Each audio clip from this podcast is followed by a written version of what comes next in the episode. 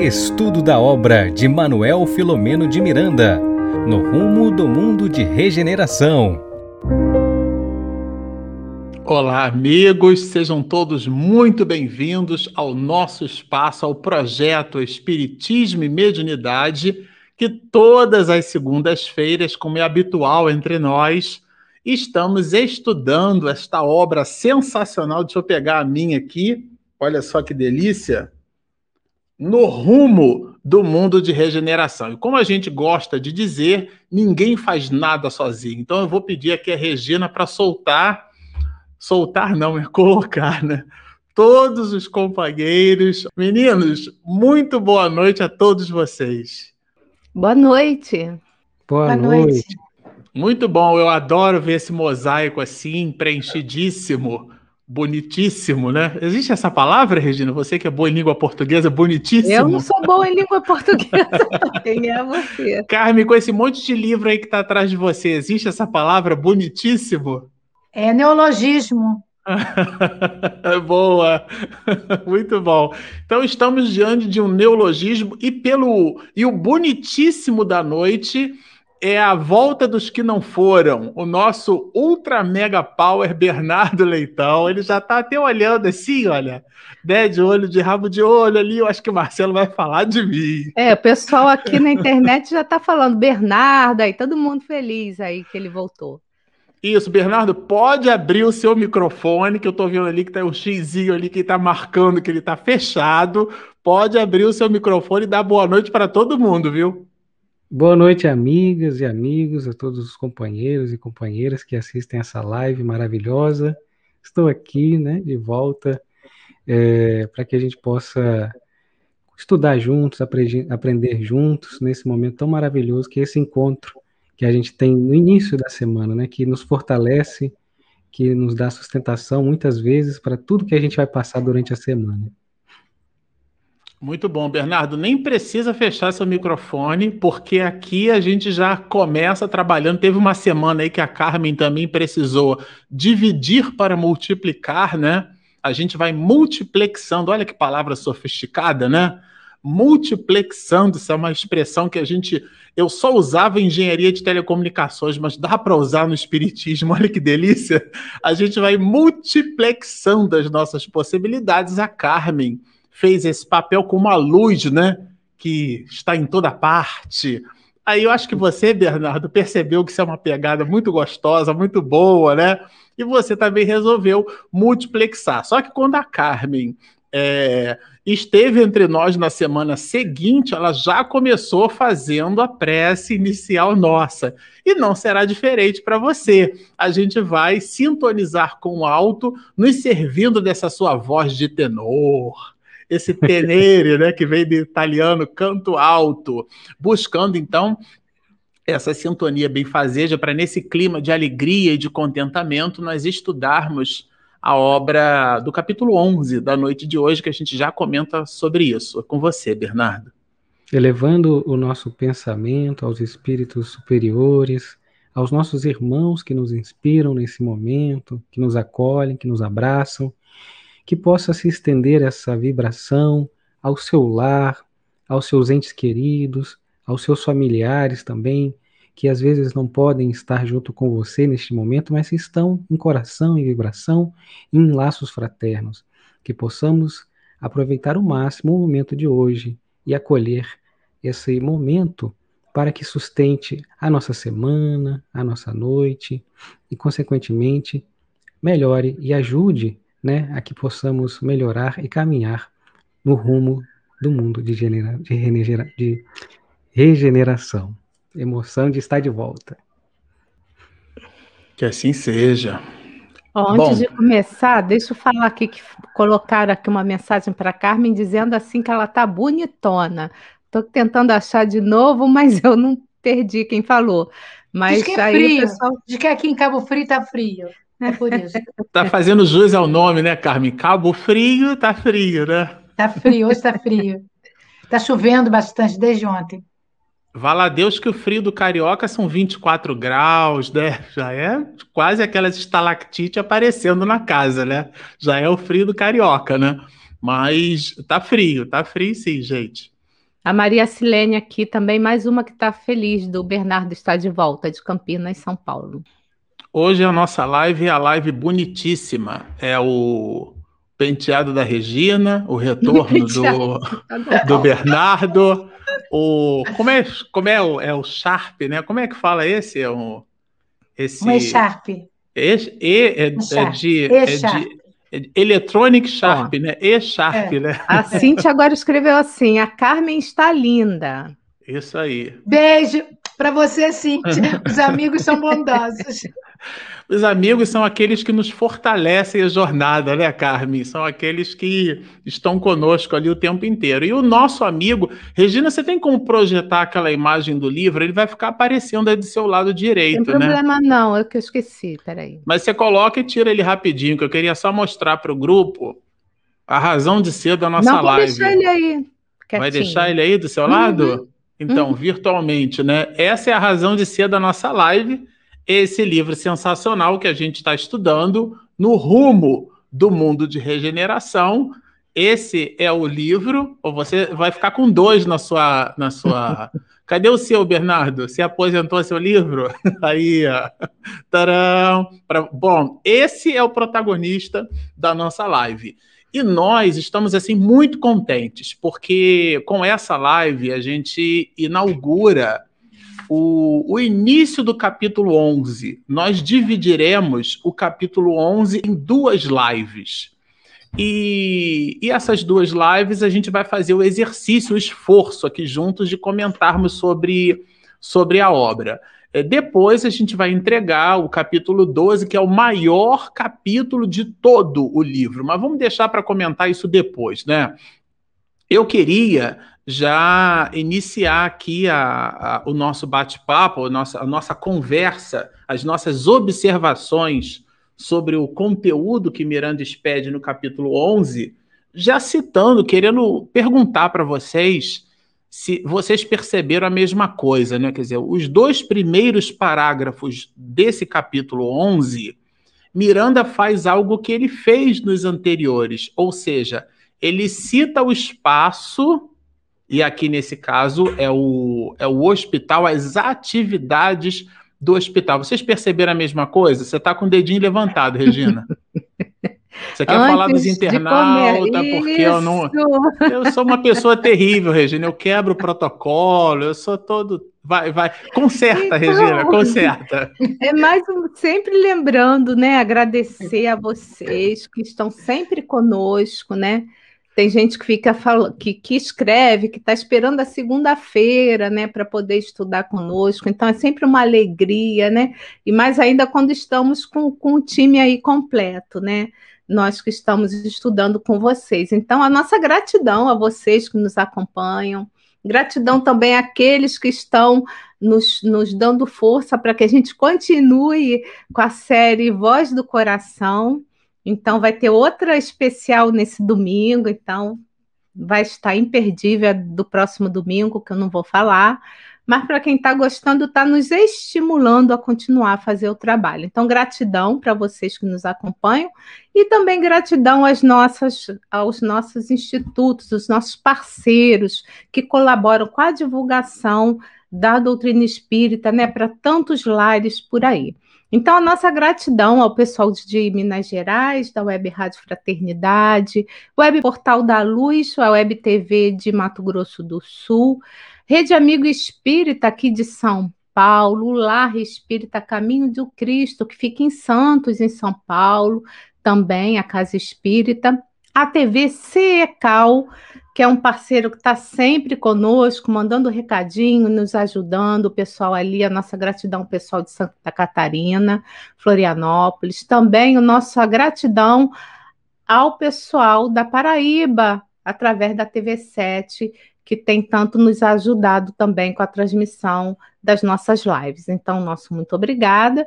E eu, eu passo de novo a palavra aí para o Marcelo. Mas já lembrando, antes que vocês perguntem, que as páginas que nós vamos estudar hoje desse livro é a página que vai de 155 a 160. E os parágrafos é o do 1 ao 29 com você, Marcelo. Pronto, eu vou. Esse bastão virtual que ele circula aqui entre nós, Eu vou passar esse bastão para Carmen, para sempre bom pegar a opinião da Carmen, sempre gosto. Carmen, esses dois primeiros parágrafos aqui, você teve a mesma percepção de que ele começa citando assim o espaço, que isso é um pouco do habitual de Miranda? É, porque ele, o Miranda, ele é um poeta, não é? Ele é um poeta da espiritualidade. Então, ele sempre se desloca, né, com o grupo para algum lugar em que ele possa receber, conforme nós sempre falamos, né, o prana, né? Então ele recebe o prana e depois eles vão sempre continuar os trabalhos. Então, nesses dois parágrafos, nós vamos encontrá-los dentro do hospital. É? Esse hospital é um hospital público, não é? Não vamos esquecer, esse é um hospital público.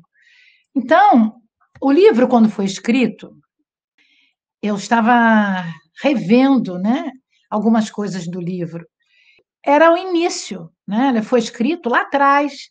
Ele foi lançado no último dia de 2020. Então, ele está dizendo que naqueles primeiros momentos em que os profissionais da área da saúde estavam debruçados por tantas incertezas, muito pouco se sabia sobre o coronavírus. E a doença também não se sabia. Então, ele vem nos dizendo que o número de doentes era muito expressivo. O que é interessante é que já passaram alguns meses, mais que ano, e o número de doentes continua expressivo. É uma pena, porque nós vamos estudar que na realidade esperava-se que talvez o Brasil já estivesse muito próximo do, de alguns países que, à época, já estavam mais adiantados no processo vacinal, na, no, no lockdown, da, daquelas incertezas, mas já fazendo a separação de corpos através da, vamos dizer assim, da não aglomeração. Então, ele vem nos dizer que lá algumas pessoas já estavam mais ou menos atendidas. E aquela primeira época, se esperava que as pessoas fossem ao hospital, fossem atendidas, voltassem para os seus lares, e só então elas pudessem esperar se melhorassem ou não e depois voltarem para o hospital outra vez. Nós vimos que talvez com o andar desses, dessa nova mutação de vírus, o processo deva ser diferente. Você passou mal, vai logo para o hospital e se interne. Mas é um começo do livro. Então ele vai dizendo que dentro que é, existiam necessidades urgentes para muitas coisas. E nós ficamos imaginando como é difícil nós estarmos nos projetando é, nesse coronavírus. Já que eu me deram a, a, a palavra inicial, eu peguei da internet aqui dez itens. Eu já queria fechar minha fala dizendo assim: quais são as lições, lições da Covid-19?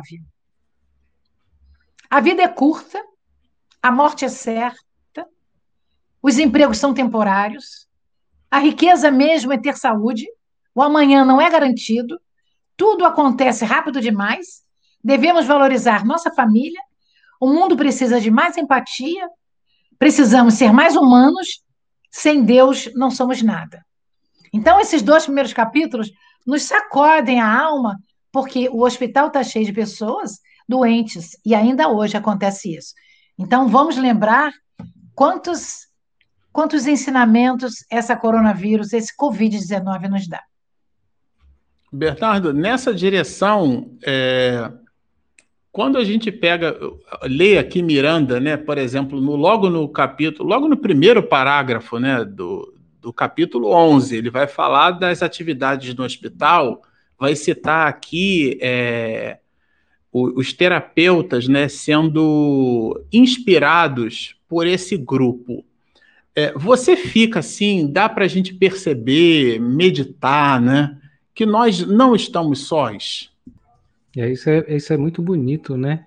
Que é, é, em vários outros, outros capítulos, a gente sempre é, vê quando Miranda coloca, até, não me recordo agora exatamente qual capítulo, mas eu sei exatamente o que ele falou.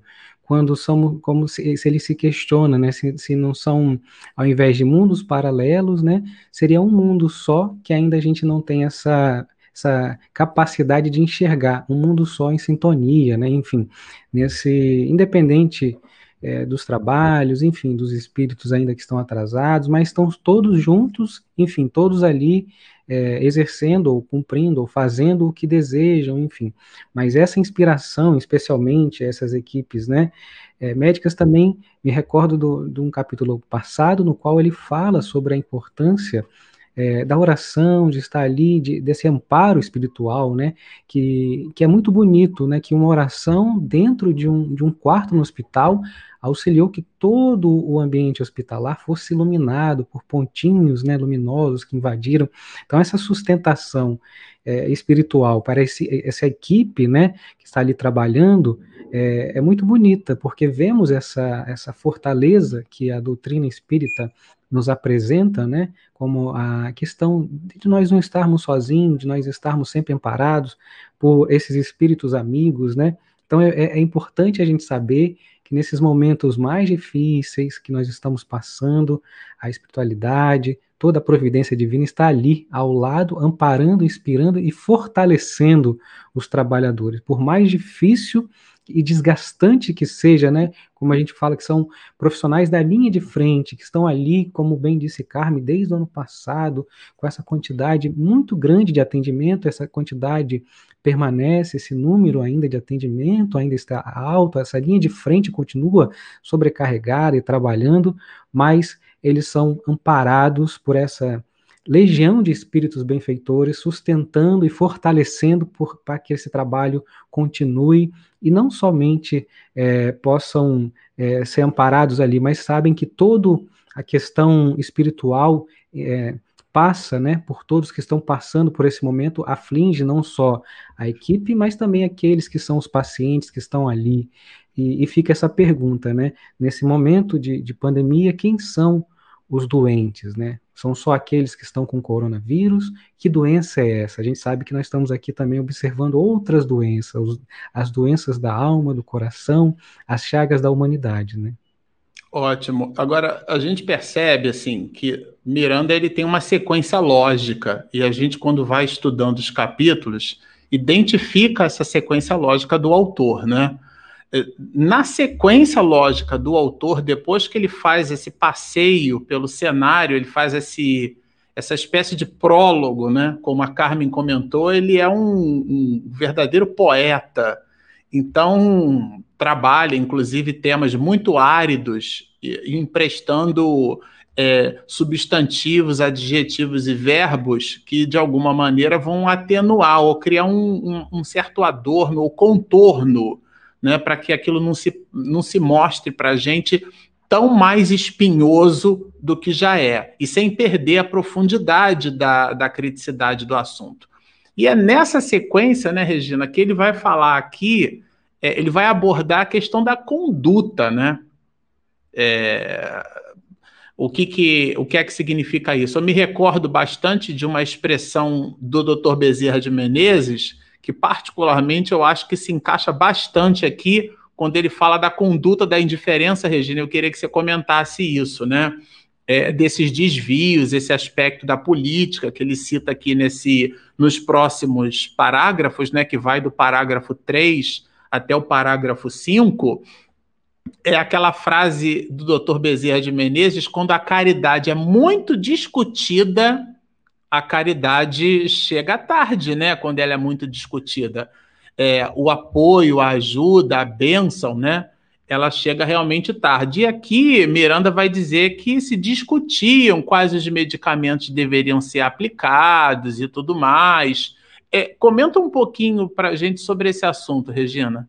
Eu queria hum. lembrar que o Miranda ele, além do, da denominação que vocês deram como um grande poeta, eu vejo ele também como um grande repórter, né? Que ele vem trazer para a gente, assim como André Luiz, as questões do, do das obsessões e, e do que acontece também no plano espiritual. Mas antes de entrar em qualquer questão, hoje eu me deparei, em cima do que você falou, Marcelo, sobre o que vem na frente desse capítulo, do capítulo, desse capítulo 11, os justiceiros. Preâmbulo. Né? Ele fala o seguinte: o, o verdadeiro espírita, o espírita verdadeiro, é discreto nas suas atividades, sempre vigilante às suas más inclinações, em cima do que você está falando, né? Faz questão de ser simples e gentil, poupando-se-nos comentários elogiosos e nem sempre edificantes. Tal ocorrência, no entanto, somente é possível quando se tem convicção da imortalidade da alma e do destino que cada qual será construído, está construído para amanhã. Então eu acho que aqui, ó, que está nessa partezinha roxinha aqui do livro que eu acabei de ler, já responde um pouco que o Marcelo ele ele passou para eu colocar, né, sobre a questão do, do verdadeiro espírita, né, e da nossa conduta que nós devemos ter perante a vida. E também o que me chamou a atenção foi a questão, eu sei que está um pouquinho para trás, mas da questão das vibrações que estavam nesse ambiente onde de trabalho, né, que eles voltaram para o hospital. Então as vibrações ali no local não estavam muito boas, tá? Então essa vibração energética que daquela confusão toda, né, da, do, dos, dos médicos que estavam confusos, com que, como a Carmen disse, estava no início da pandemia, né, não sabia direito ainda como tratar a doença e também dos pacientes, aquela coisa toda fez com que essa vibração ela não estivesse muito boa no hospital. E mesmo assim, tá? E mesmo assim, apesar disso tudo, eles não deixaram de trabalhar os amigos espirituais em nenhum momento. Né? Eu até selecionei alguns pontos, né? Mas que eu não vou ler para não ficar comprido, mas muito longo a minha fala. Mas em algum lugar aqui eu selecionei para eu não esquecer. Mas o que eu lembro de cabeça é que eles participavam das reuniões também de avaliação sobre o que estava acontecendo, que eles também né, socorriam os aflitos através das reuniões de, de, de, de obsessão, e eles, o tempo todo, eles, eles tinham disciplina. Então, apesar do caos que, que estava acontecendo ali na sociedade e que ainda está, eles tinham a disciplina, uma conduta ilibada em relação a como eles tinham que trabalhar o problema sabe? Então achei isso bem bacana, porque eles não estavam de braços cruzados, também estavam em reunião com outros grupos do Brasil, então achei isso bem legal. Enquanto a gente estava no caos, eles estavam ali conduzindo bem os seus trabalhos e tentando amenizar as nossas dores. É, eu queria pedir para o Bernardo comentar, nesse parágrafo de número 4, ele é um desdobramento do, do anterior, claro, né? É uma sequência lógica que Miranda usa bastante no livro. Ele vai citar, né? É, primeiro, ele cita a questão da indiferença em relação ao próximo, que, particularmente falando, eu sempre gosto de, de citar Joana de Ângeles quando ela diz que o ódio é o amor que adoeceu. Acho isso fantástico. Porque, de um modo geral, a gente costuma atribuir o antônimo, isto é, o contrário de ódio, como sendo o amor. Mas, pegando a conceituação de Joana de Ângeles, citando que o ódio é o amor que adoeceu, então, quando tem uma encrenca, tem uma ligação ali.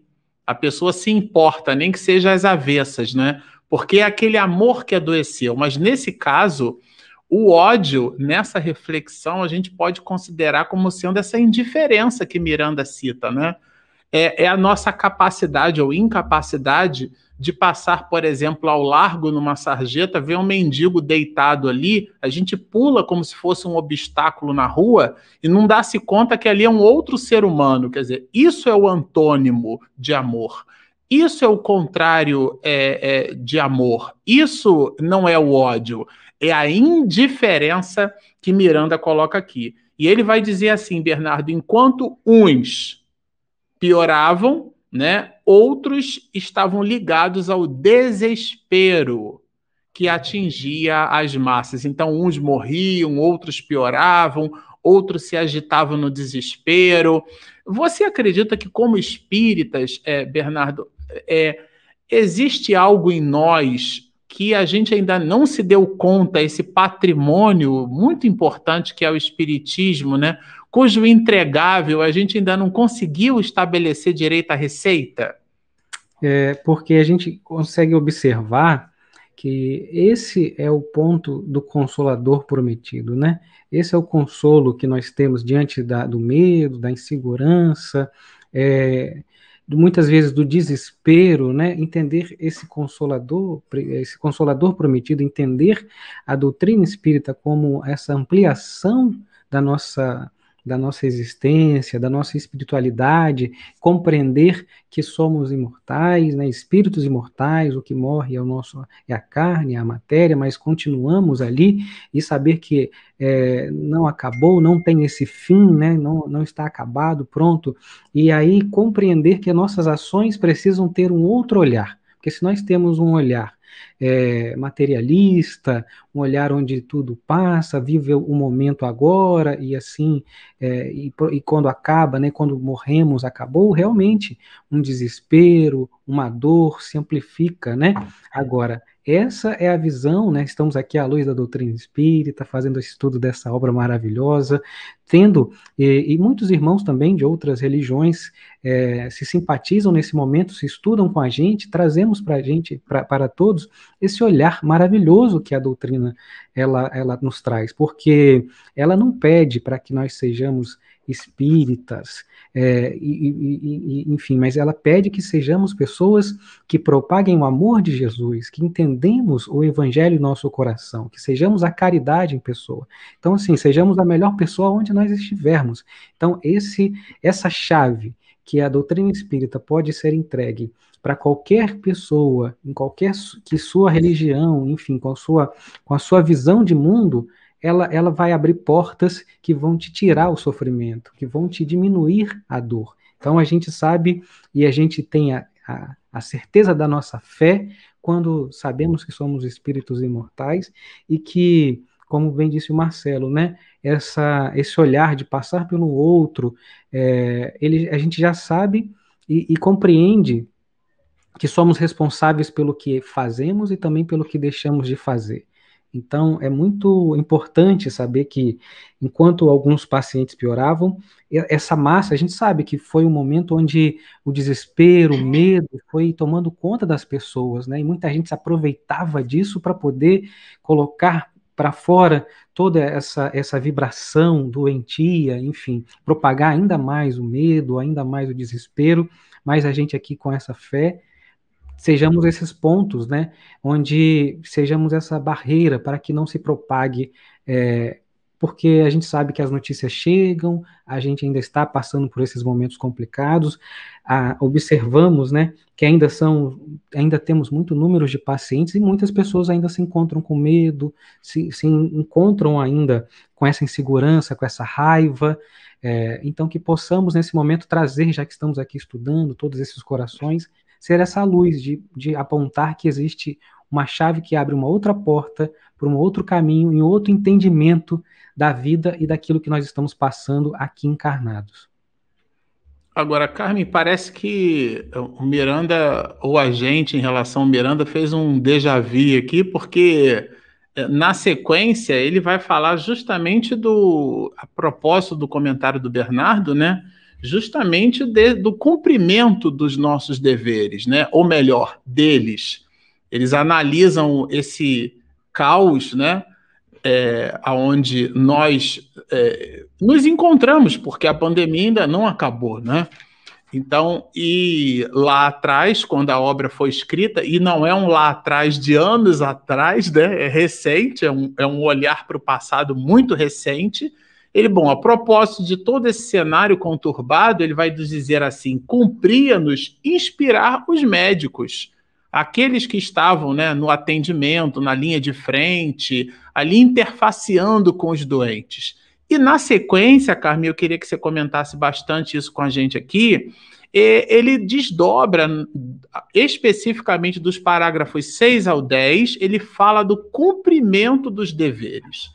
Ele vai citar aqui, por exemplo, e aliás eu queria até que vocês corrigissem, né? Porque durante o estudo a Regina foi uma que lembrou. Lá no parágrafo de número 6, aonde na página 156 está escrito assim: a cada momento aplicado, então vocês devem retirar na ação de crescimento interior, porque essa expressão houve uma, rep uma repetição viciosa, né? Ela acontece depois. Então, a forma correta de ler esse texto está na errata da mansão do caminho. A gente já comentou isso aqui né, numa live anterior. A forma de ler o parágrafo seria: cada momento aplicado no cumprimento dos deveres retos constitui valiosa aquisição para o processo de crescimento interior. Ou seja, não há caos, há cosmos, né? como diziam os gregos. Né? Não há relação, não há, não há caos no sentido de que as coisas não acontecem sem uma causalidade, sem um princípio, sem uma origem, sem um objetivo, sem uma finalidade. E nessa perspectiva, Miranda acaba nos, nos convidando ao cumprimento dos nossos deveres. É um pouco isso, Carmen?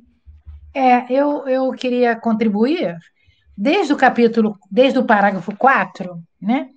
Eu, eu fui buscar o livro Mecanismos da Mediunidade, do André Luiz, no capítulo 11, Onda Mental, né?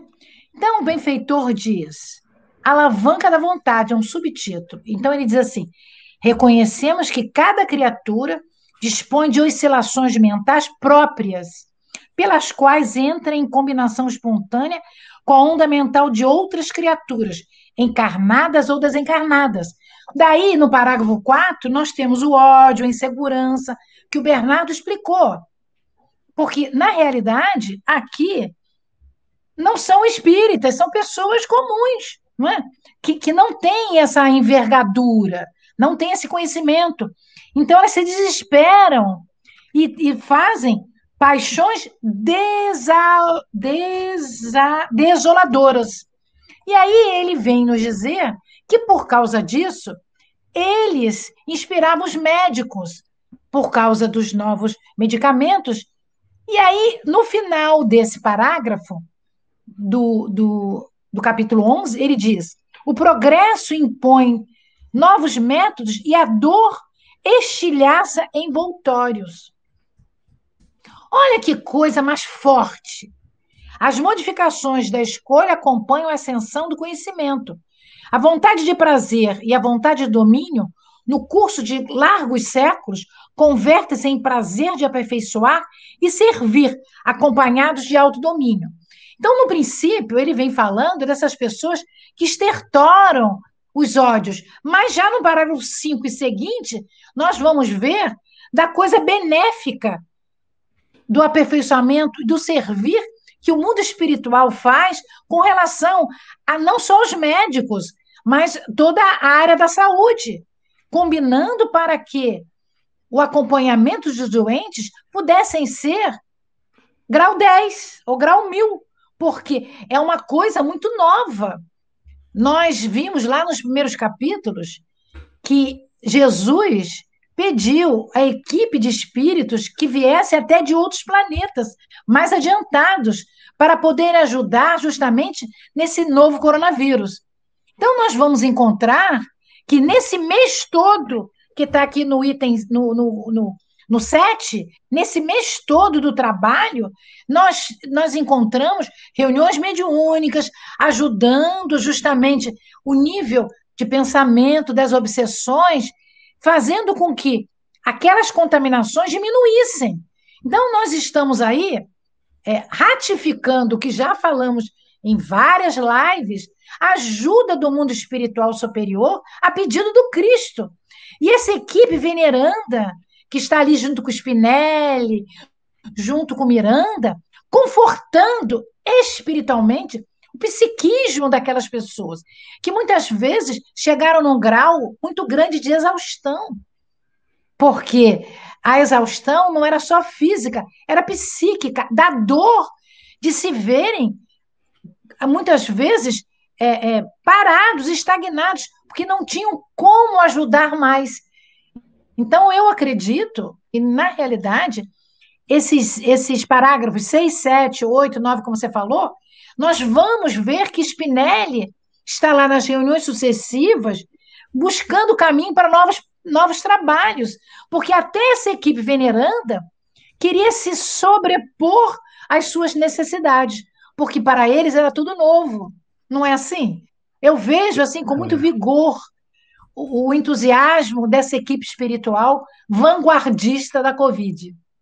É muito bem colocado, Carmen, porque a gente pode ficar, talvez, com uma, uma pseudo-impressão de que os espíritos superiores, porque são superiores, possuem receita de bolo para todas as nossas quinquilharias e idiosincrasias morais, né? Isso não é verdade, né? Quer dizer, a situação é nova, o fato é novo, o, a entrega é uma entrega genuína, mas o fato é novo, as oportunidades são novas. E você destacou uma coisa, Carmen, que é, eu acho que a gente combinou lá no plano espiritual, porque foi. É porque eu nem participei do estudo. eu, eu tive um compromisso lá no ICEB, me pediram um, um, mais, mais tempo, para porque uma pessoa ficou doente, então eu não pude comparecer ao estudo. Foi é, é uma sintonia benéfica das nossas mentes. Isso, tem três tipos de mais, né? Tem o mais com acento no ar, né? Tem isso que são as. Né? tem o, o mais sem Essa, o Não foi esse mais com esse acento. Então, não foi, o primeiro dele não foi. O segundo é o mais sem o i, que aí é uma adversativa, né? Porém, Mas foi o mais com o i. O nosso foi o mais com o i, que é um advérbio de intensidade, da ideia de sombra, né, Carmen? E é. aí, para quem gosta de português, eu sou assanhado com língua portuguesa. Bom, é, como a gente estudou lá juntos no mundo espiritual, né? Fez o estudo, Miranda deve ter levado a gente lá para uma para um. Ah, assiste essa palestra pra aí. Uma área boa, debaixo de um sicômoro, não é? De uma Opa. árvore grande, a, a luz da lua. E aí, com então, é isso. É tudo lindo, mas eu só queria lembrar que eu até mandei os recadinhos que a gente não saiu ainda da primeira página. Saímos? Não, Nós estamos na está... página 156. 156, por Nós isso que é tudo lindo. Página. Viu? Eu sei, oh, dona, dona Regina Deus Cronos, a gente, nós estamos nesse exato momento. Tá, os, tá todo mundo falando no mesmo tema. A gente não, não, não. Estamos. Calma, mais. calma, calma, calma. É o combinado não sai caro. A gente a gente está comentando dos parágrafos 6 a 10 que remetem ao segundo bloco. Fica preocupada com o horário, não. A gente não fica preocupado, a gente vai terminar a live com a primeira parte. A preocupação da Regina é genuína, porque de fato a gente tem um conjunto enorme de coisas para discu discutir aqui. Mas eu queria deixar, né, corroborando a ideia da, é, da Carmen, a colocação da Carmen, uma. Eu não podia deixar de fazer isso, né? De comentar o pensamento de Leon Denis numa obra O Problema do Ser, do Destino e da Dor, que fala justamente sobre a vontade. E o pensamento dele, muito embora esse livro estivesse sido escrito no século XIX, exatamente no mesmo período, né? Leon Denis é considerado o apóstolo do espiritismo. A gente não vai nem entrar aqui, seria uma outra live só para falar de Leon Denis. Mas vejamos o que, que ele fala sobre a vontade. Ele vai nos dizer assim: olha, por que meios é, poremos em movimento as potências internas e as orientaremos para um ideal elevado? Isso é uma pergunta. Quais os meios? E ele responde: pela vontade. O uso persistente, tenaz dessa faculdade soberana permitir-nos-á modificar a nossa natureza. Agora prestem bem atenção: vencer todos os obstáculos, dominar a matéria, a doença e a morte. Isso é Leon Denis. É pela vontade que dirigimos nossos pensamentos para um alvo determinado. Na maior parte dos homens, é, os pensamentos flutuam sem cessar. Sua mobilidade constante, sua variedade infinita, pequeno acesso oferecem às influências superiores. E mais adiante ele vai complementar: a vontade é a maior de todas as potências. É, em sua ação, comparável a um imã. A vontade de viver, de desenvolver em nós a vida. Olha, gente, isso aqui é, é, é, é o capítulo 11 todinho. Atrai-nos novos recursos vitais. Tal é o segredo da lei de evolução. A vontade, diz-nos Leon Denis, pode atuar com intensidade sobre o corpo fluídico, ativar-lhe as vibrações e, por esta forma, apropriá-lo ao modo cada vez mais elevado de sensações, prepará-lo para o mais alto grau de sua existência. Não podia deixar de comentar Leon Denis. Agora, é, Considerando o puxão de orelha que eu tomei aqui ao vivo na live da minha esposa, vamos voltar falando agora, Mas Bernardo. não colocar a Cíntia, colocou aqui que eu sou brava. Não, eu só é, sou cuidadosa. Isso, ela cuida de mim, Cíntia. Não deixa a gente passar do horário. Bernardo, é, eu queria que você comentasse agora, fazendo um salto quântico, né, lá dos, dos parágrafos 11 ao 17, aonde a gente vai perceber Miranda falando explicitamente da fake news, não é isso? É, essa questão ele já trouxe em outros capítulos e aqui também aprofunda e traz para a gente observações impressionantes. Aquele, é, quando olhamos né, esse aumento das massas também, o medo, a insegurança é contribuído e é incentivado através das notícias falsas, as fake news. Ele até coloca que é como se fosse um campeonato de fake news. Como se tivesse uma concorrência ali, como se tivesse alguém ganhando alguma coisa, porque o campeonato alguém está competindo com outras pessoas através de um, de um título, através de um prêmio, né? Então, tem pessoas que estão ali competindo para quem colocasse, para quem colocava a notícia mais falsa. Então, a gente sabe e a gente percebe, a gente sente que, obviamente, quando assistimos algum noticiário, quando lemos alguma notícia, é, isso muda o nosso humor, isso muda o nosso estado. Agora, sabemos também que muitas dessas notícias são falsas, muitas dessas notícias têm os interesses né, colocados aqui, é, enfim, não estamos fazendo julgamento de nenhum meio de nada, mas estamos fazendo o julgamento e a análise das notícias falsas, das notícias, como bem disse Miranda, que aumenta esse desespero, né, essa difamação é, da, que, que destaca ainda mais a tragédia, né, trazendo essas, essas denúncias, né, que des, vão desnortear todos aqueles que estão absorvendo. E a gente sabe que estamos num momento onde precisamos manter a vibração elevada, manter o nosso estado de conexão com os espíritos superiores para que possamos agir e receber essa, essa troca, né? Sabemos que se estamos assistindo e consumindo notícias que não nos fazem bem, notícias falsas que nos alimentam, que nos atordoam, né? Os sentidos alimentam algo que não é de bom tom, nos nutre algo ruim. Essa vibração, essa essa essência que estamos colocando para fora, alguém irá se prevalecer dela, alguém irá sair é, campeão desse campeonato né, de injustiça, de, de falsidade. Então, possamos observar que as massas, e fazemos nós parte das massas, porque estamos aqui nessa, nessa situação, né, assistindo, compartilhando muitas vezes notícias, né, comentando com pessoas. Quantas vezes alguém fala, fulano, você viu tal coisa? Não. E aquilo ali acaba com o seu dia. Você não ia saber daquela notícia, você não ia tomar conhecimento, você não ia ler, mas a pessoa veio até você e você que não estava preparado, não estava bem, não estava sintonizado, não estava harmonizado, recebe aquela notícia que a gente às vezes precisa de uma preparação para certos tipos de notícia. Precisamos saber receber, observar porque isso desvirtua e tira a gente do eixo. Então, que possamos observar com muito, com muita, muito atento que se ainda estamos passando por esse momento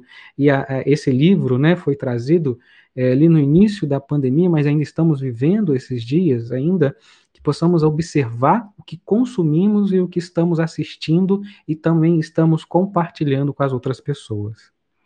É, menina, nem te conto, né? Então não conta mesmo, né? É, então não conta. Uma Se coisa para te contar, é, é igual é. senha de Wi-Fi, né? Olha, eu vou contar para você, vou passar a senha do Wi-Fi, mas você não passa para ninguém, né? Uma hora depois tem todo mundo tá sabendo. Agora, é. Regina, ainda dentro desse bloco das fake news, é, tem uma citação de Miranda que, quando a gente estava preparando o estudo, você mesmo até comentou. Ele, ele, ele coloca dos transtornos emocionais e obsessivos decorrentes de todo esse cenário que é propagado pelas fake news que o Bernardo acabou de comentar. E ele vai dizer que, o, que a resultante disso, né, é, que é efetivamente, no caso do afastamento social por conta da Covid, né, é, Algumas pessoas mostraram que o lugar onde elas possuem menos habilidade de estar é na própria casa. Tá certo? E aí, com isso, ele traz a ideia da vivência no lar. A dificuldade que muitos, muitos casais estão se separando, porque é, no lugar da, da, de viver com, precisaram aprender a conviver Antes viviam com, né? usavam o mesmo espaço, o mesmo ambiente. Agora se viram na obrigação de conviver, conviver com os filhos, conviver com, com a família, de um modo geral. E Miranda cita isso aqui, que alguns resvalaram para a balbúrdia, para as festas. É, comenta um pouco é, sobre isso, porque dialoga bastante com a situação do dia de hoje, não? É, não vou me aprofundar muito, porque o livro também é grosso, né? Deixa eu botar aqui. Eu queria divulgar, porque foi muito importante. Teve uma época que eu precisei ler esse livro. Bota mais próximo. Transtornos psiquiátricos é. e obsessivos. Também, de Manuel Filomeno de Miranda. Então, quis trazer para vocês, porque tem assim uma relação muito grande com esse livro que a gente tá, está estudando, né? Ele não fala de Covid, mas eu peguei até a release do livro, né? É o seguinte, eu li o livro, tá, gente? Mas para vocês terem uma noção, quem quiser estudar esse livro, então é o seguinte, né? É, ele narra também, né, o nobre trabalho de dedicados benfeitores desencarnados que, atendendo aos anseios de trabalhadores espíritas que morejam numa clínica psiquiatra, desejosos de receber mais ampla ajuda para o mistério da saúde mental dos internados. Instalaram um centro de atividades especializadas naquele nosocômio, quer dizer, naquele hospital. Então, aqui nesse livro vocês vão ver relatos né, dos esforços e as providências tomadas pelos espíritos superiores enquanto estudam a apresentação de soluções para os diversos transtornos de alguns dos internados na clínica. E aí ele vai, né? O livro vai mostrando os vários quais são esses transtornos e vai detalhando para a gente, né? É, é, sobre essas dificuldades nossas. Então, eu lembrei porque eu tinha lido esse livro, esse livro aqui é muito bom. Mas eu separei assim uma parte bem pequenininha, muito pequena do livro, que está na página 53, quando o benfeitor ele fala o seguinte sobre isso. O espiritismo, sem dúvida, é uma ciência de libertação, tá? Porque aqui ele está falando da nossa libertação através do conhecimento espírita. Então, quando eu tenho conhecimento, né, a Carmen comentou sobre isso, a gente se liberta, né, de muitas questões ainda da ignorância, do não saber. Então, a gente enfrenta algumas dificuldades com mais serenidade, até porque a gente sabe que a morte não existe, a gente sabe que a gente vai rever os nossos amores, a gente sente dor, a gente sente muita saudade, mas a gente vai encontrar todo mundo de novo. E isso nos conforta, isso nos consola. Então, em cima dessa temática, né, para que a gente tenha uma, um, um equilíbrio, né, que a gente não tenha problemas nessa área mental, ele fala o seguinte: o Espiritismo, sem dúvida, é uma ciência de libertação de consciências e de vidas, por trabalhar na causa das aflições que aturdem o espírito humano no seu processo de crescimento moral e de significação individual. Então, só peguei esse trechinho do livro. Esse livro aqui também é sensacional. Então, ele vai nos elucidar melhor, nos aprofundar melhor nessa, nesse tema dessa questão dos, desses distúrbios nossos, né? Porque para a gente ter problema de saúde mental, não necessariamente a gente precisa é, é, é, está, você nem necessariamente demonstra que a gente está com essa dificuldade. Então, até no caso do Elahá, nesse último vídeo que a gente publicou sobre a voz do coração, Retratos de Mãe, é o episódio 4, ele fala sobre isso. Ele fala que às vezes a gente não está muito bem você pode acontecer, o ser humano ele está assim, ele vive, principalmente diante da, dessa pandemia, né, em picos e vales. Às vezes a gente não está tão bem, mas isso passa. Agora, se a pessoa está mais de 15 dias, né, trancado no quarto, sabe, totalmente sem querer é, se cuidar muito com o corpo, deixando de tomar banho, uma série de coisas, aí a gente começa a ter algumas preocupações. Então, é, mas o espiritismo, quando é possível, porque nem sempre né, a gente consegue segurar as nossas emoções, ele traz essa libertação. E por mais que a gente às vezes caia um pouco nesse processo mais depressivo, digamos assim, e também obsessivo, por que não dizer, a gente consegue superar, né? E voltar com ânimo forte para a gente continuar e, e, e seguir nessa vida que é maravilhosa. Interessante a sua conexão, porque na verdade os transtornos psiquiátricos e obsessivos, eles são construídos, formatados ou estimulados em nós mesmos a partir da negação da convivência dentro do ambiente familiar. Então, quando a gente nega aquelas dificuldades que surgiram, na verdade, não como sendo um, uma trave para que eu carregue no ombro e eu acho que eu estou sofrendo, mas como pontes de soerguimento, quando eu nego isso, eu crio um mecanismo conflitivo que não fica nesse estado de vigília do consciente, né? O que, que eu tomei de café da manhã, né? O, o que, que eu vou fazer agora imediatamente, mas fica nos escaninhos profundos da alma, né? questão 621 do Livro dos Espíritos. E é ali que mourejam as leis de Deus na nossa consciência.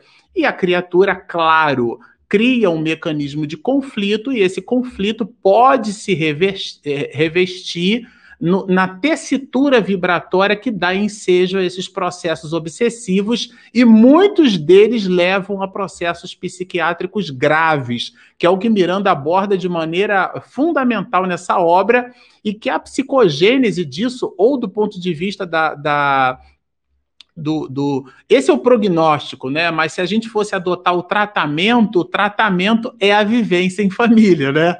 Apertar os laços de família, e você colocou isso muito bem, Regina. Agora, lembrando queria... que, que lembrando que se você está vivendo isso, e se a família vive um problema igual, ela também está assim, é, ela está, digamos assim, fadada no sentido de estar ali para ajudar também para poder soerguer, né, ajudar a soerguer esse, essa pessoa. Ótimo. Eu queria convidar os internautas, e vou passar a palavra para Carmen, é, mas antes, no, capi, no parágrafo 14 da página 157, a gente vai encontrar escrito o seguinte: o emérito Allan Kardec, fazendo uma análise quanto aos diversos períodos do Espiritismo, elucidou que o quinto troquem para sexto, que o sexto e último seria o da renovação social. Exatamente este a que nós estamos referindo, ou seja, o instante atual aonde nós nos encontramos é exatamente a eloquência é, produzida por, pelo mestre de Lyon, né, em relação ao período da renovação social, que é o sexto período, o período atual. Agora, lá no parágrafo 18, que vai do 18 até o 23, Carmen, a gente vai encontrar é, justamente Miranda falando para gente, né? Ele fala para o espírita, tá certo? Ele vai falar justamente da, da ética, da ética do espírita. É, e aqui ele cita né, alguns dos nossos interesses, que ele chama de interesses mesquinhos, e fala das características do espírita verdadeiro, fala da simplicidade, fala do, do gesto simples. Comenta um pouquinho para a gente, Carmen, é, so, sobre esse assunto com a leveza que lhe é peculiar. Antes eu queria dizer, ah, o comentário que você fez do parágrafo 14 é justamente. Eu tinha estudado isso, porque eu gostei dessa parte, porque a parte que ele fala de Allan Kardec. Eu procurei a revista Espírita, do ano de 1863, que é justamente o período de luta, não é? Então, Kardec vem dizer para nós que tem o período da curiosidade, depois da filosofia, depois período de luta, e aí ele vem mostrando que justamente tem esse novo período, que é esse período que nós estamos vivenciando. Então, se a gente quiser entender um pouco mais, vamos estudar a Revista Espírita, de 1863, né? que é, vai ser. Ótimo é... convite, viu, Carmen? A propósito... Não, porque, porque ele, ele vai nos mostrar, no, no mês de novembro, ele vai nos mostrar justamente isso. E, e em cima do que você está tá falando, no parágrafo 19, né, o, o Miranda vai falando que, na realidade, o espírito é verdadeiro é discreto nas suas atividades, sempre vigilante com as suas más inclinações. Então, eu fui no Evangelho segundo o Espiritismo e vamos é, encontrar no capítulo 4, né? Justamente nesse capítulo, nós vamos é, é, entender que o espírita, né? Você vai conhecer o espírita, não é? Pelas suas mudanças, né? Pela maneira como ele melhora nas suas más tendências. Quanto esforço ele faz, aí vai entrar a vontade do Leon Denis, vai entrar a vontade aqui do, do André Luiz, dizendo que se você tem vontade mesmo, se a sua vontade é hercúlea, que é uma das maiores virtudes da alma, né? potências da alma, ela, ele vai conseguir se melhorar. E depois ele vem dizendo assim, é, no, no, parágrafo de, é, 21. Tal ocorrência, no entanto, somente é possível quando se tem convicção da imortalidade, imortalidade da alma e do destino que cada qual está construindo para amanhã. Na semana retrasada, a passada, né, passada, a Regina trouxe libertação pelo amor, não é? Aí eu também trouxe.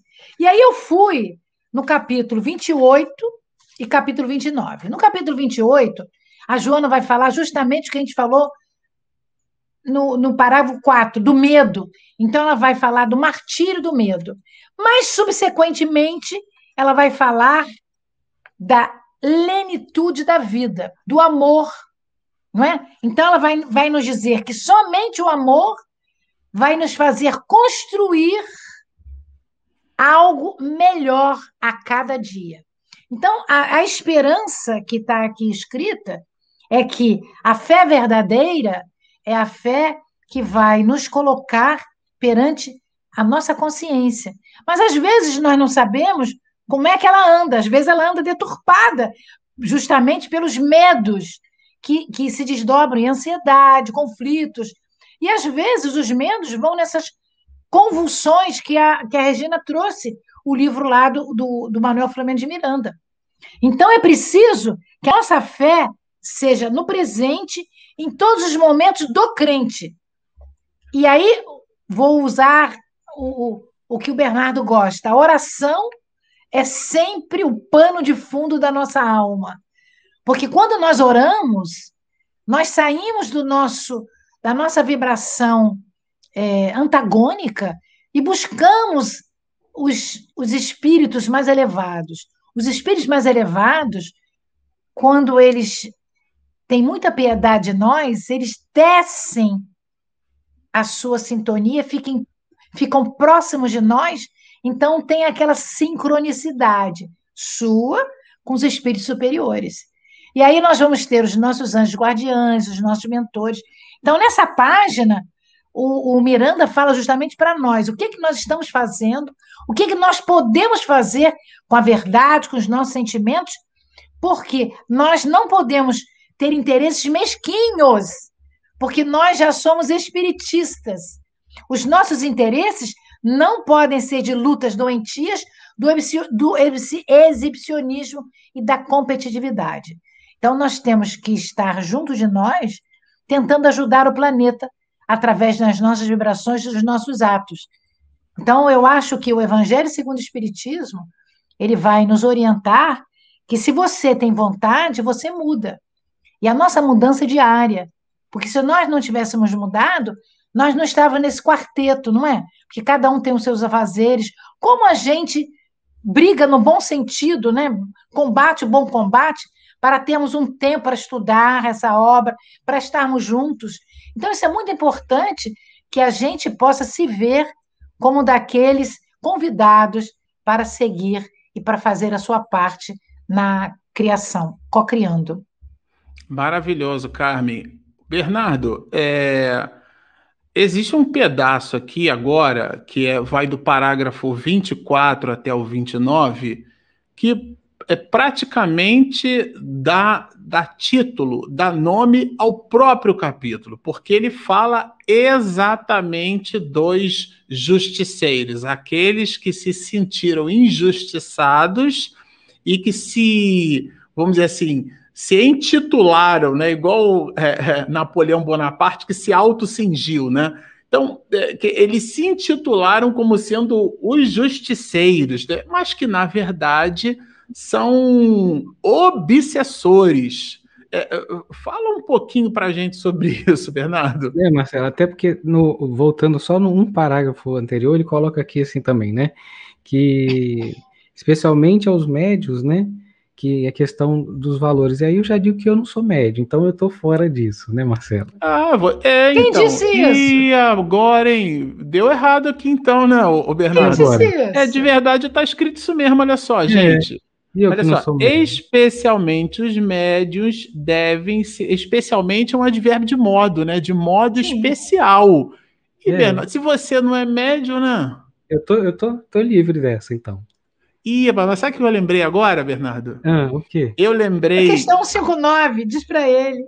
Item 159 do capítulo 14 da parte segunda do médios. livro dos médios. Todo aquele que sente num grau qualquer que a gente gosta de chamar de ostensividade, né, Carmen? A, né, a, a, a influência dos espíritos é, por esse fato, médium. Esta faculdade, Bernardo, diz-nos é Allan Kardec, é inerente à condição humana, não constitui. Pô, não tô lendo, não, tá, gente? Tá aqui, mamãe fazia palestra comigo na barriga, no colo. É, constitui, portanto, privilégio exclusivo. Ou é. seja, Bernardo, todos nós somos médios. Então, amigão, sabe o que eu vou te dizer? Eu vou te dizer que especialmente é para nós, Bernardo. Poxa, achei que nessa não ia fazer parte, que eu estava já livre dessa parte. Liberto, né? já estava liberto. É, deu certo. Né, Marcelo? Deu certo?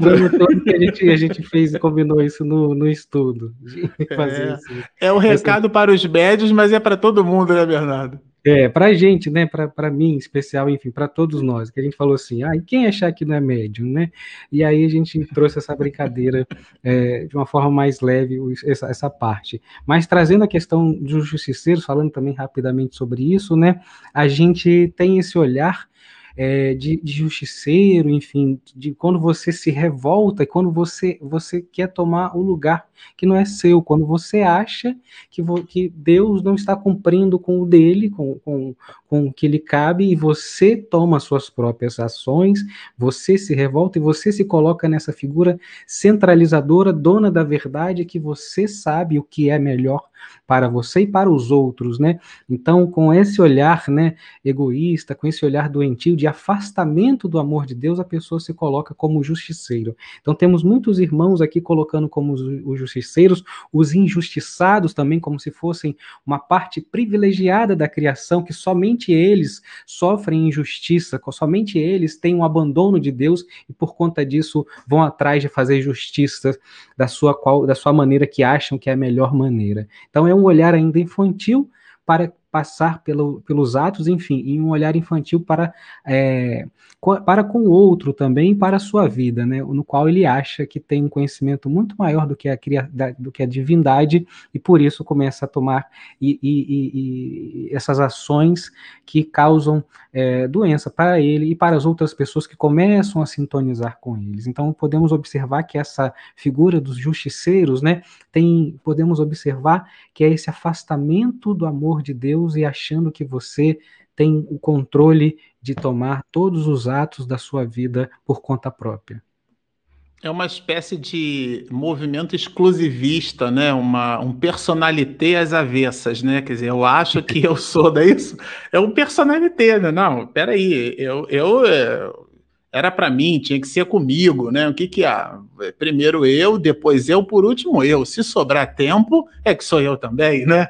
Isso tem o um nome, né? A doutrina do ego, o egoísmo, né? E eu me lembrei aqui bastante porque a, Vera Ponte, sabe, meninos, ela acabou de publicar aqui Vocês São Uma Graça Mesmo. E eu me lembrei do Divaldo quando ele fez uma, uma de suas conferências que perguntaram para ele o que, que ele achava da teoria da graça. E aí, para quem. E, e, a teoria da graça dialoga bastante com o comentário do Bernardo, né? E eu queria que você, Regina, comentasse sobre o comentário do Divaldo a propósito do comentário de Miranda. Olha isso, que maravilha. Encrenca que eu vou passar para você. e é o bom, o Divaldo foi dizer, né, numa de suas conferências, que ele recebeu essa pergunta: o que, que ele achava da teoria da graça? E para aqueles de nós que não estamos familiarizados com a doutrina da graça, que é que significa a doutrina da graça? É a de que algumas pessoas nascem agraciadas. Então, elas não têm Covid-19, também nunca terão, podem andar pela rua sem máscara, sem álcool gel, sem nenhum protocolo de higiene sanitária, porque elas estarão na bolha do Michael Jackson, né? Estarão blindadas, elas foram agraciadas. Se a fatura do cartão de crédito chegar, é, a fatura já chega quase que autopaga, né?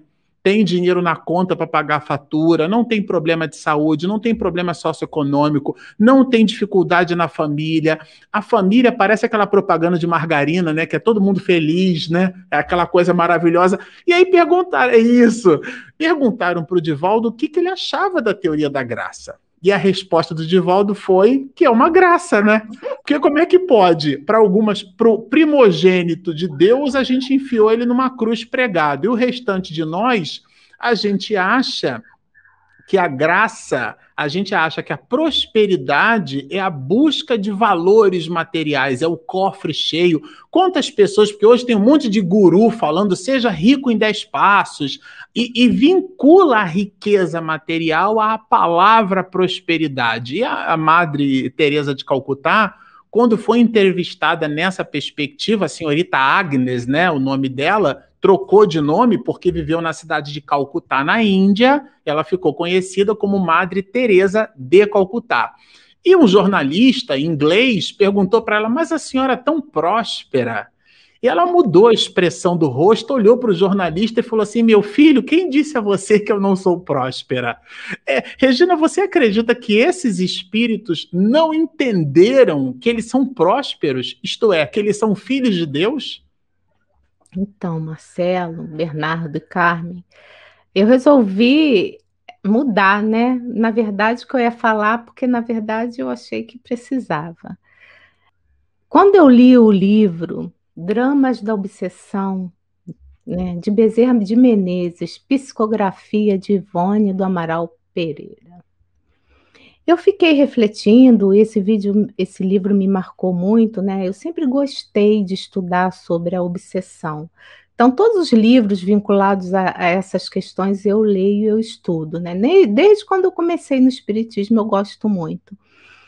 E eu fiquei muito intrigada é, na história é, de uma família que ao, do, de acordo com o que aconteceu com eles, quanto encarnados, eles se tornaram justiceiros. E isso mexeu muito comigo. Porque, em princípio, a gente pode achar, a gente sempre fica meio preocupado, né? Com esses espíritos que nos atacam, e principalmente com os justiceiros que não têm, não acreditam em Deus, porque eles querem fazer justiça com as suas próprias mãos. E essa família, né? Que estava na época da, da Inquisição, lá em Portugal, Portugal ou Espanha, não me falha a memória, um dos dois países. E essa família, que era uma família rica, e poderia ser qualquer família, a gente podia, poderia comparar com qualquer família nossa, já do, dos tempos atuais, né? Porque eles eram, eles não, não, não eram cristãos, no sentido, não acreditavam, né, não seguiam o cristianismo, eles eram judeus, eles tinham, né, tinham toda aquela perseguição da igreja, mas por conta do dinheiro, então eles não, para a sociedade eles eram católicos, tá? Eles seguiam a doutrina do Cristo. E e eles ficaram nessa farsa por muito tempo, até que um sacerdote, eu não vou contar o livro inteiro, não, tá? Que um sacerdote ali que estava interessado por uma menina da família, que não vem ao caso, acaba ali, é, digamos assim, observando mais aquela família por conta desses interesses, né, que não eram tão legais com essa menina, essa jovem menina. E o que me chamou a atenção, e esses espíritos acabam sendo, indo para a Inquisição, né? indo para o Tribunal de Justiça dos Homens. E eram, em princípio, homens de bem, pelo menos na minha concepção. E o que me deixou muito assim, muito triste e muito reflexiva é que 100 anos depois eles estavam ali depois da desencarnação deles, ainda como justiceiros, tentando fazer valer né, a lei, tentando retratar o que, o que tinha acontecido com a jovem que, que morava com eles. Não lembro se era sobrinho ou se era filha. E essa questão desses justiceiros está é, é, tá nesse ponto que também que a Carmen falou. O que nos leva a, a, a, a ser um justiceiro? Né? Porque era uma família de bem, gente. Por que, que eles ficaram tão desesperados com o ocorrido? E aí a gente vai ver que a religião, pura e simplesmente, ela não liberta. Porque a gente tem aquela usa aqueles cultos, venera determinados, alguns de nós santos, outros a gente troca o espírito superior por santos, né? A gente acaba fazendo isso também dentro do espiritismo. Mas a gente não tem o que? É Deus no coração. Falta Deus no nosso coração.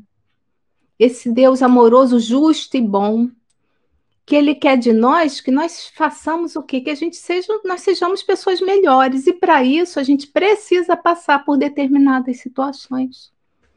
Então, eu fico muito triste quando eu vejo nos livros esses justiceiros, porque eu me vejo ali podendo estar numa situação como justiceira também. Sabe? Então, a gente precisa, nessa situação, é, orar muito e pedir muito a Deus que, através desses estudos que a gente está fazendo, né, que a gente tem aqui toda, toda, toda semana, não só aqui nas lives, mas também nas casas espíritas que a gente participa, né? Que a doutrina espírita é uma doutrina libertadora. Então, por favor, para vocês que estão nos assistindo, estude a doutrina espírita para que a gente possa não cair nessas ciladas, sabe? Da gente ser pessoas de bem, que a gente acredita que é, e de repente virar um justiceiro, um obsessor né? Lembrando também que Deus ampara todos nós. Ele está sempre ao nosso lado. Ele ama os justiceiros também.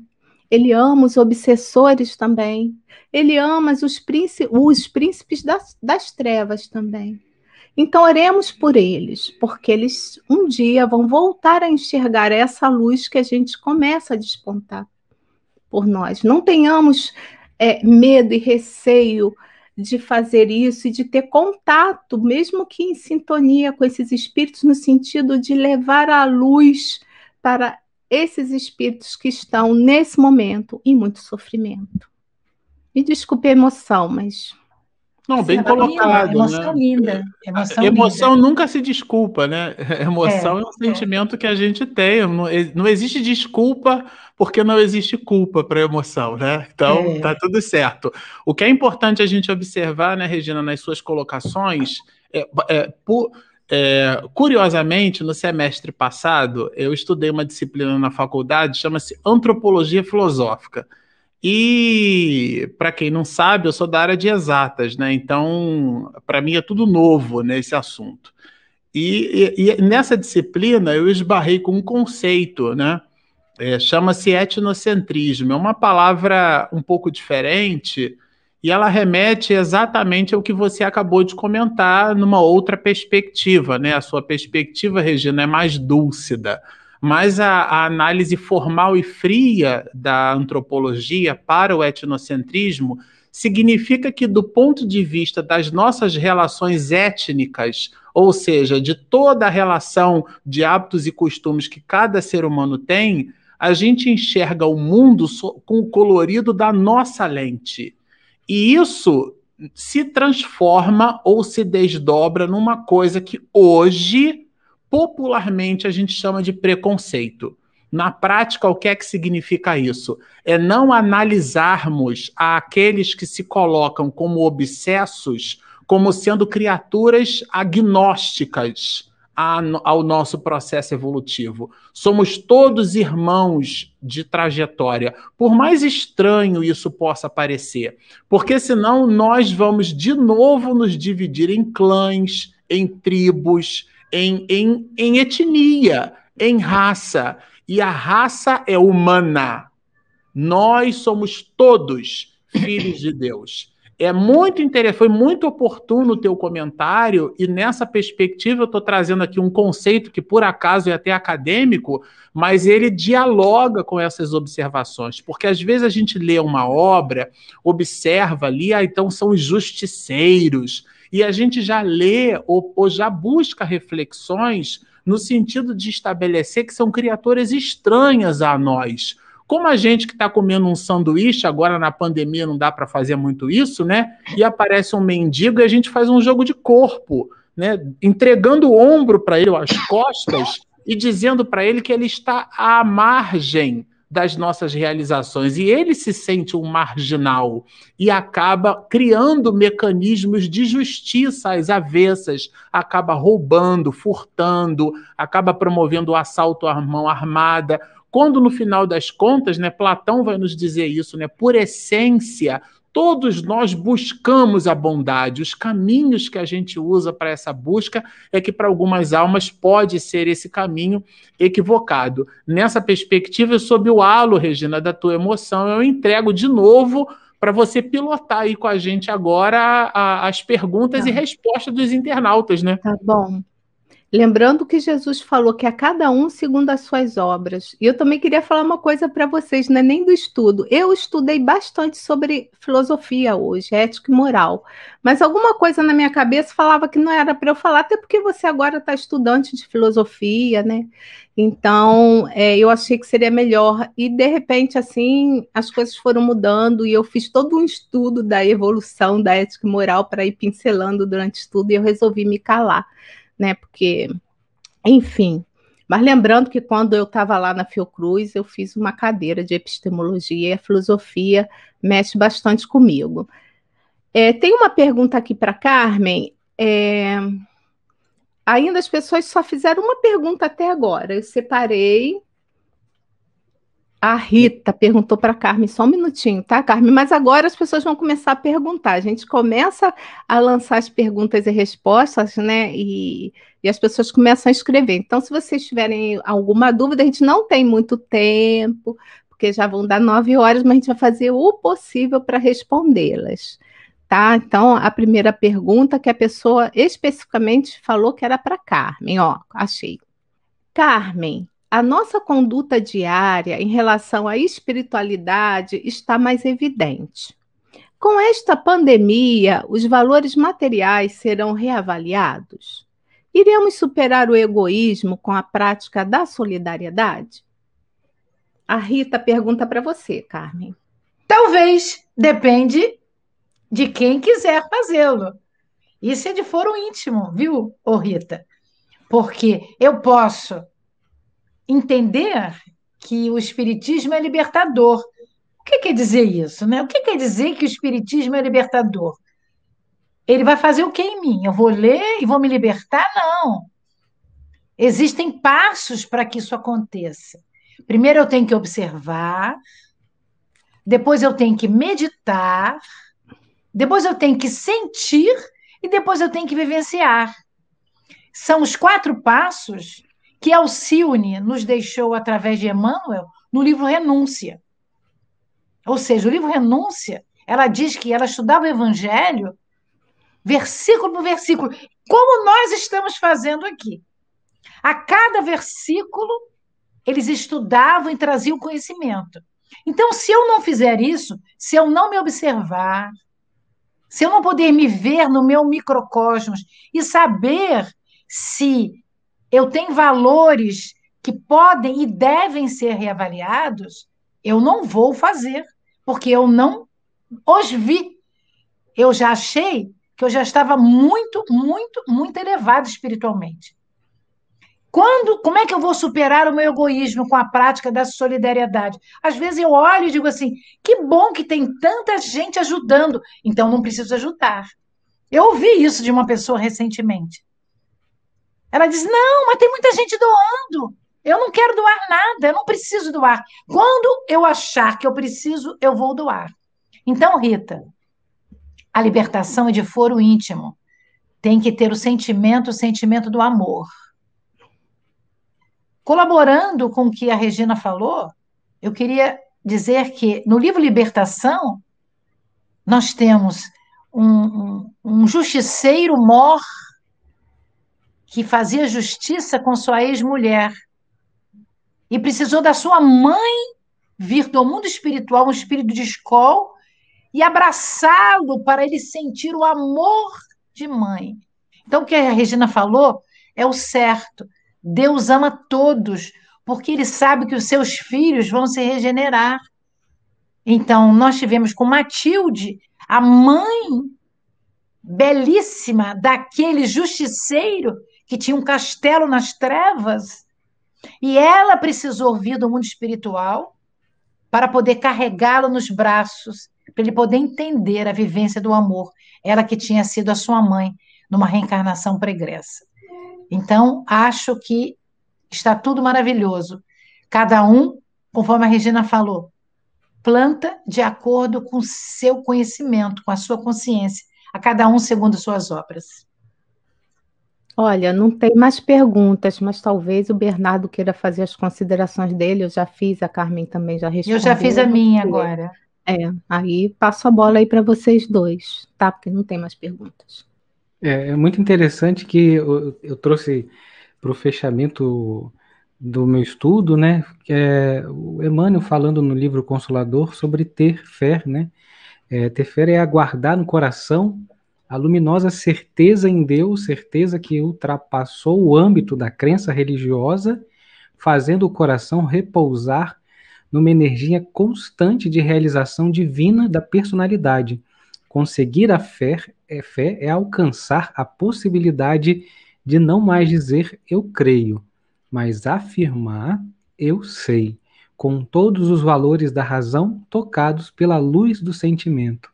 Então, trazer, é, guardar no coração né, essa fé, essa certeza de Deus que ultrapassa, enfim, que a gente sabe que todos nós somos irmãos, alguns passando por mais dificuldades, nós nesse momento podendo ser aquela mão que ampara através da oração, através da nossa fé, e que possamos então, né, pelo menos nesse olhar final do, das minhas uh, reflexões desse capítulo é isso, é que a gente possa olhar para esses irmãos, para o capítulo, para o título do capítulo, e entender que todos nós podemos ajudar e podemos é, compartilhar a nossa fé com o outro.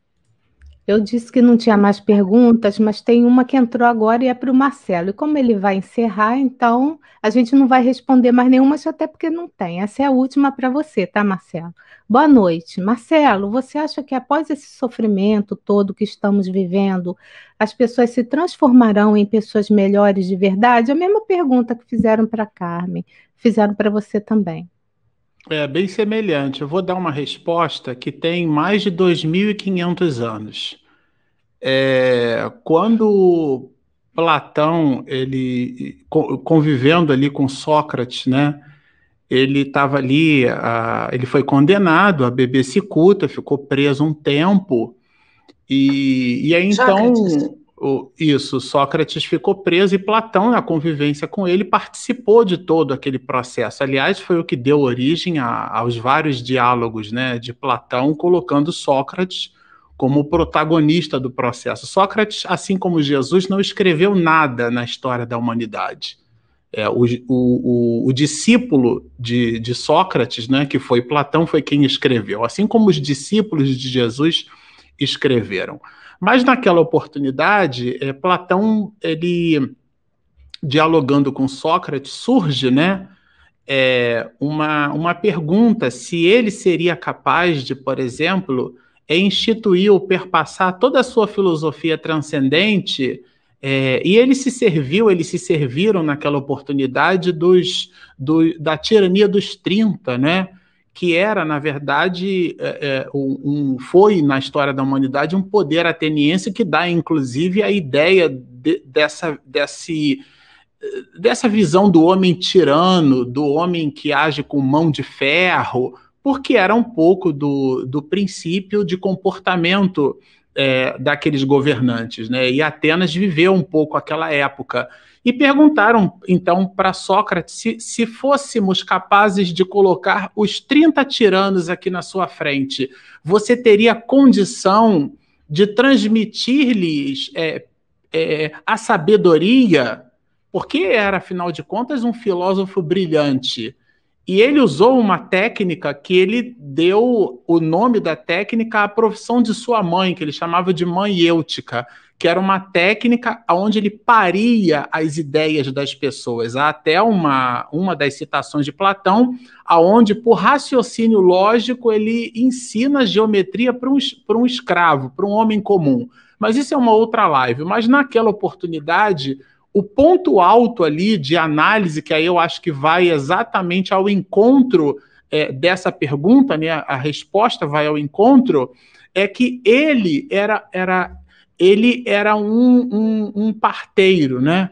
Então, nessa ideia de ele parir as ideias. Agora, é bem curioso, porque você só pode parir a, a criança, só pode dar à luz é, a uma criança cuja mulher se encontra grávida. A gente não é capaz de parir as ideias para uma pessoa que ainda não se engravidou da bondade de ser bom. Isso significa, isso é fácil de observar na história da humanidade, quando o pretoniano, Jesus segurando a cruz, o soldado cospe no rosto de Jesus. Ele para, olha para o soldado e diz: Por que tu isto fizeste se eu nada te fiz? O homem mostrou-se completamente indiferente ao governador do planeta Terra. Muitos é, açoitaram Jesus açoitaram quase até a agonia, porque vários é, legistas americanos, eu li alguns artigos sobre esse assunto, né? Eles diziam que a, a, a, o chicote, na verdade, eram, eram, eram pedaços de, de, de, de, de couro de animal e, e elas eram amarradas Carneiro. com pedaços de osso. Alguns eram até isso.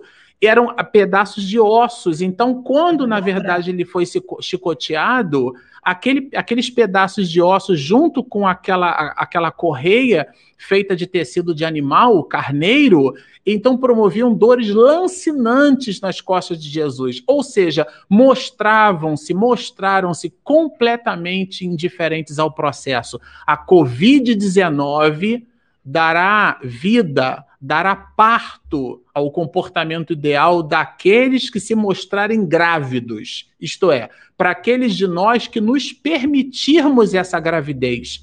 A introspecção, o exame de nós mesmos, uma live como essa, onde a gente termina a live e não acha simplesmente que é um espaço, que é um passatempo, mas sim que é um mecanismo profundo de reflexão para que a gente possa introjetar esses elementos, gerir os elementos e parir de nós mesmos esse volume de, de transformação moral. Aí sim, para essas pessoas, a Covid transformar-nos-á em pessoas melhores. Para aquele outros de nós, a tese não é minha, do próprio Miranda, ao planeta chupão nos aguardando, porque somos aqueles de nós que não nos adequaremos à psicosfera do planeta. A decisão está integralmente nas nossas mãos. E para a gente terminar a nossa live da noite de hoje, nós gostaríamos de convidar a todos os irmãos que, sintonizando com o mais alto, sobretudo com essa figura dúcida do Rabi da Galileia,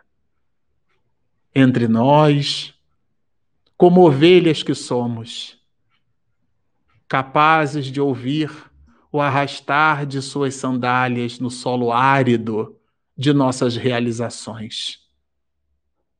O seu cajado, cuja ponta fincada no solo, produz uma expressão sonora que nos guia ao seu encontro. A sua imagem dúlcida, verdadeiramente cristalina, nos transmite a segurança de que necessitamos, porque somos crianças espirituais. Dá-nos, Senhor, definitivamente a certeza de que tu estás governando o orbe e que estes instantes de agrura que nos encontramos agora no momento, Senhor, onde buscamos sintonizar contigo.